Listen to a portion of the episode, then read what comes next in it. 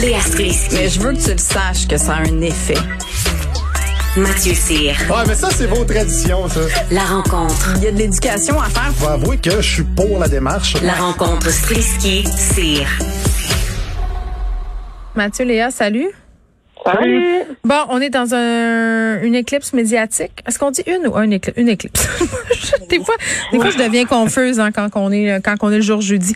Euh, Carrie Price qui fait appel au programme d'aide aux joueurs. Euh, Est-ce qu'on est trop intense avec les joueurs euh, du CH à Montréal? C'est la question que vous vouliez poser aujourd'hui. Léa, je te laisse commencer. Euh, ben, je trouve ça intéressant que tout d'un coup le, le, monde du sport là commence à parler de santé mentale. C'est assez récent. On l'a vu Mhm. aussi aux Jeux Olympiques avec la gymnaste euh, Simone Biles, je pense que ça s'appelle. Euh, tu sais, on parle, on en parle de plus en plus. Puis là, si ça commence à, à, à- à rentrer dans, le- dans le monde du hockey là, qui est une espèce de masculin à l'os, euh, ça va, tu sais, ça fait quand même des électrochocs là, parce que euh, moi, j'y croyais pas vraiment. Déjà, quand il y avait Jonathan Drouin, euh, on a parlé de sa santé mentale en sachant pas trop si c'était ça qu'il avait ou pas, tu sais, s'il y avait des problèmes de santé mentale. Puis déjà, à l'époque, je me souviens que je me disais, il a là, ce géant au pied d'argile qui est le monde du sport masculin. Est-ce qu'ils Mm. sont prêts à faire face à ces conversations-là? Parce que, tu sais, pour être à ce niveau sportif, là, puis tu sais, il y a tellement une espèce de tradition de euh, faut que tu encaisses, faut que tu sois un dur, faut que Ben, l'image du guerrier, là. que coûte l'espèce d'image du guerrier, j'étais comme il là là, qu'est-ce qui va arriver si ça, ça Mm. se tasse? Euh, là, on voit que justement, ça continue à avoir des effets parce que là, Carrie Price aussi fait partie de cette conversation-là. Est-ce qu'on est-ce qu'on met trop de pression? Je sais pas, mais visiblement, il faut actualiser quelque chose parce que le modèle il est en train de changer. Mathieu? Euh, ben oui, effectivement, je pense qu'on met trop de pression sur les joueurs à Montréal. Je veux dire, la, la preuve est qu'on en parle, euh, que ça fait la une de tous les journaux, toutes les manchettes, puis on est au mois d'octobre. Oui, mais attends, est- tantôt, euh, je, je parlais de ça avec un, un journaliste sportif, un, un psychologue du sport, là, euh, par ailleurs, qui est chroniqueur ici à Salut Bonjour, parce que moi aussi, j'ai cette impression-là, Mathieu, je me dis, oh mon Dieu, tu sais, on est bien intense avec nos Canadiens. Puis Charles-Antoine Sinotte m'a répondu que dans les, les les grandes villes où il y a des grandes franchises de sport, là, pas nécessairement le hockey, mais il parlait du, euh, ça peut être le baseball, ça peut être le basketball. basket, ouais. Oui, euh, les fans sont intenses là, partout Ouais, là, quand on. soccer, là. Oui, la ça. plupart, la plupart des places, ils ont plusieurs, euh, ils ont plusieurs styles de fans justement. Tu sais, si Ouais. on avait une équipe de Ils ont basket, plusieurs équipes de- aussi. pour se concentrer. équipes, c'est ça. Si on avait une équipe de basket, une équipe de foot, une équipe de, de, de, de, de- tu sais, puis une équipe de, de hockey, ben Mm. ce serait 33 des, des fans de sport qui seraient atteints. Et là, c'est 100 Et en plus, il y a juste une équipe au Québec. Fait que oui, tu sais, c'est c'est gros euh, pour un joueur de hockey qui arrive ici. D'ailleurs, ils disent tous. Ils disent quand il arrive à Montréal, c'est un marché différent, c'est spécial.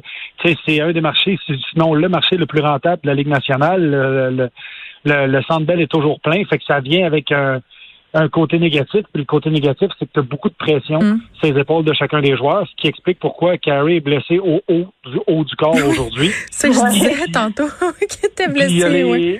Moi, moi, ce que je trouve fou euh, d'un autre, d'un autre point de vue, ce que je trouve fou, c'est de voir euh, comment les gens traitent ça comme si c'était un épisode. Qu'est-ce que tu veux dire? Ben, François Legault et Valérie Plante qui ont envoyé des tweets. euh, nous souhaitons prompt rétablissement à Carey Price. Euh, tu sais, comme, comme s'il y avait besoin de se rétablir. Oui, mais c'est parce qu'on ne François- sait pas. Il faut faire attention, Mathieu. Là, on fait de la spéculation, puis évidemment, c'est, c'est- c'est- ce programme d'aide aux joueurs, là, on se doute bien. Puis Angela Price aussi, sur ses médias sociaux, a parlé de santé mentale.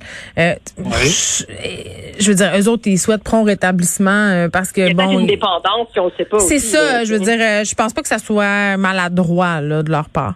Non, non, je pense pas. Ben, je pense pas que c'est maladroit du tout. Mais en, en fait, je pense pas que c'est maladroit.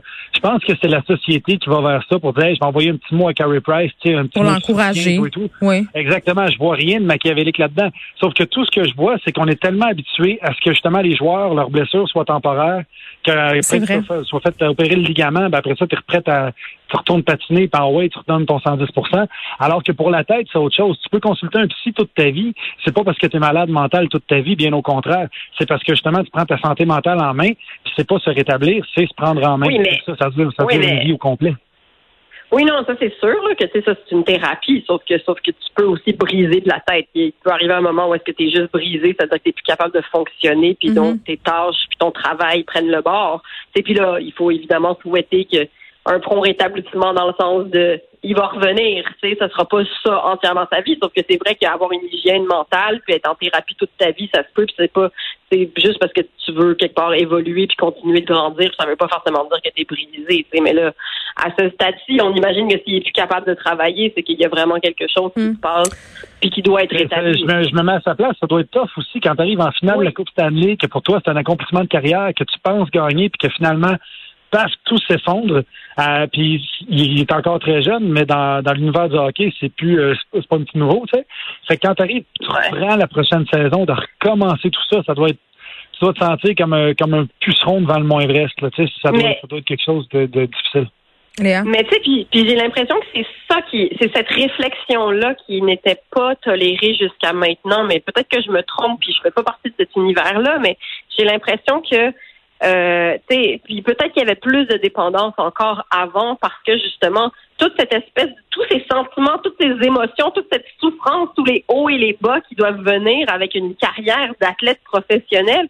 J'ai l'impression que tout ça devait être mis sous le tapis, ou bien tu prenais des drogues ou de l'alcool pour l'oublier, tu sais, puis tu continuais à te faire Ben oui. sur, sur la gueule. tu sais, quand comme ça que tu quand faisais. le coach qui te fait le, quand t'as le coach qui fait, qui, qui fait le speech chambre des joueurs puis qui dit ce soir ça passe ou ça casse vous allez vous en rappeler toute votre vie ou être des losers toute votre vie Puis là t'arrives le lendemain de ça t'es comme fuck je suis un loser toute ma vie tu sais fait que c'est dur que c'est c'est- après ça tu repars avec la même gang qui se sent aussi loser que toi pour essayer de refaire la même chose que tu as fait l'année passée et sauf les sept derniers les, les trois quatre derniers matchs. Tu sais c'est quelque chose là de Mais de se dire ça. Moi Mais j'ai dirais-tu- des fois j'ai- oui vas-y Mais dirais-tu que c'est ça, tu sais, qui est en train de changer un peu, c'est cette espèce de, ben, on est en train de prendre conscience de cette espèce de comment, mais tu sais, ça se peut-tu traiter du monde de même? Puis tu sais, imagine tous les univers financiers qui reposent sur les épaules de ça aussi, tu sais, toute l'industrie, tous Ben les oui. milliards de dollars, puis tu sais, je veux dire, c'est vraiment gros, là. Puis c'est, c'est pour ça que je me dis, est-ce que ce géant-là va s'écrouler? Parce que si on se met à avoir ces conversations-là,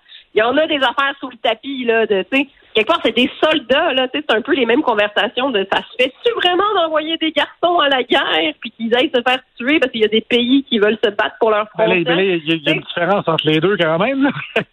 Non, mais c'est un peu, c'est, un peu deux bastions masculins, tu sais, le sport puis la guerre, c'est un peu les Ah, deux mais je pense que c'est comme, aussi pire Ih! dans le monde. Je pense que c'est aussi pire dans le monde féminin. Euh, c'est juste que dans le monde féminin où est-ce qu'il y a beaucoup d'argent, la pression doit être aussi grande. Juste on a vu la joueuse de tennis là, euh, au Osaka qui, qui, a, Exactement. qui a dit ben moi j'en peux plus là. Fait qu'on commence à voir des sportifs qui craquent qui craquent publiquement, qui ont pas peur de le dire. Ben Euh, oui, puis t'en as même qui font des, des, des carrières à temps partiel, ce que tu voyais pas avant. Un vrai. sportif qui arrive, qui a gagné trois, quatre grands chelems, qui dit, garde, moi, c'est assez pour moi le tennis. I'm out, je me retire. Tu sais, avant, t'étais comme, ben non, voyons donc, t'as, t'as le talent, continue, puis bâtis ta légende. Mais lui, il est comme, je m'en fous de ma légende, là, je vais aller me rouvrir un restaurant Oui. de poutine à Verdun. Ben oui! c'est son rêve, ben, mais qu'il le fasse. Léa? Ben oui, mais c'est ça. Je pense que c'est sur cet élastique qu'à un moment donné, on va pas continuer à pouvoir tirer. Tu sais, il y a des élastiques mondialement là qu'on tire beaucoup trop, puis peut-être que la pandémie nous fait nous rendre compte justement comme, hey, euh, c'est peut-être pas normal hein, notre manière de vivre. Finalement, ça, ça fait mal. J'aime pas ça. Ben, ce qui est pas normal, c'est la façon dont on, par, on parlait pas de ces affaires-là. Moi, je, je, je suis assez persuadée que, bon, euh, on n'aurait pas pu voir ça, ne serait-ce que quelques années, là, ce que Marc Bergerin a, a dit, mais a pas dit Mais non. tantôt, là. Euh, tu sais, l'attitude, l'ouverture, le- les, les fans, on voit, là, sont vraiment dans le langage, euh, on te supporte, on est avec Ben oui. toi, Kerry, alors que euh, je pense plus que c'est considéré comme avant, une faiblesse. C'est ça. Je pense que à ce niveau-là. Maurice Richard qui était Maurice Richard était un héros parce qu'il avait fait son déménagement le jour même où qu'il avait euh, gagné un match, tu sais, puis ah, c'est donc euh, c'est donc hot, alors qu'il était comme ben voyons donc voir qu'un joueur de hockey il peut pas se payer des déménageurs. Ben, dans ce temps-là, Et, il euh, faisait pas une scène les joueurs de hockey, euh, Mathieu.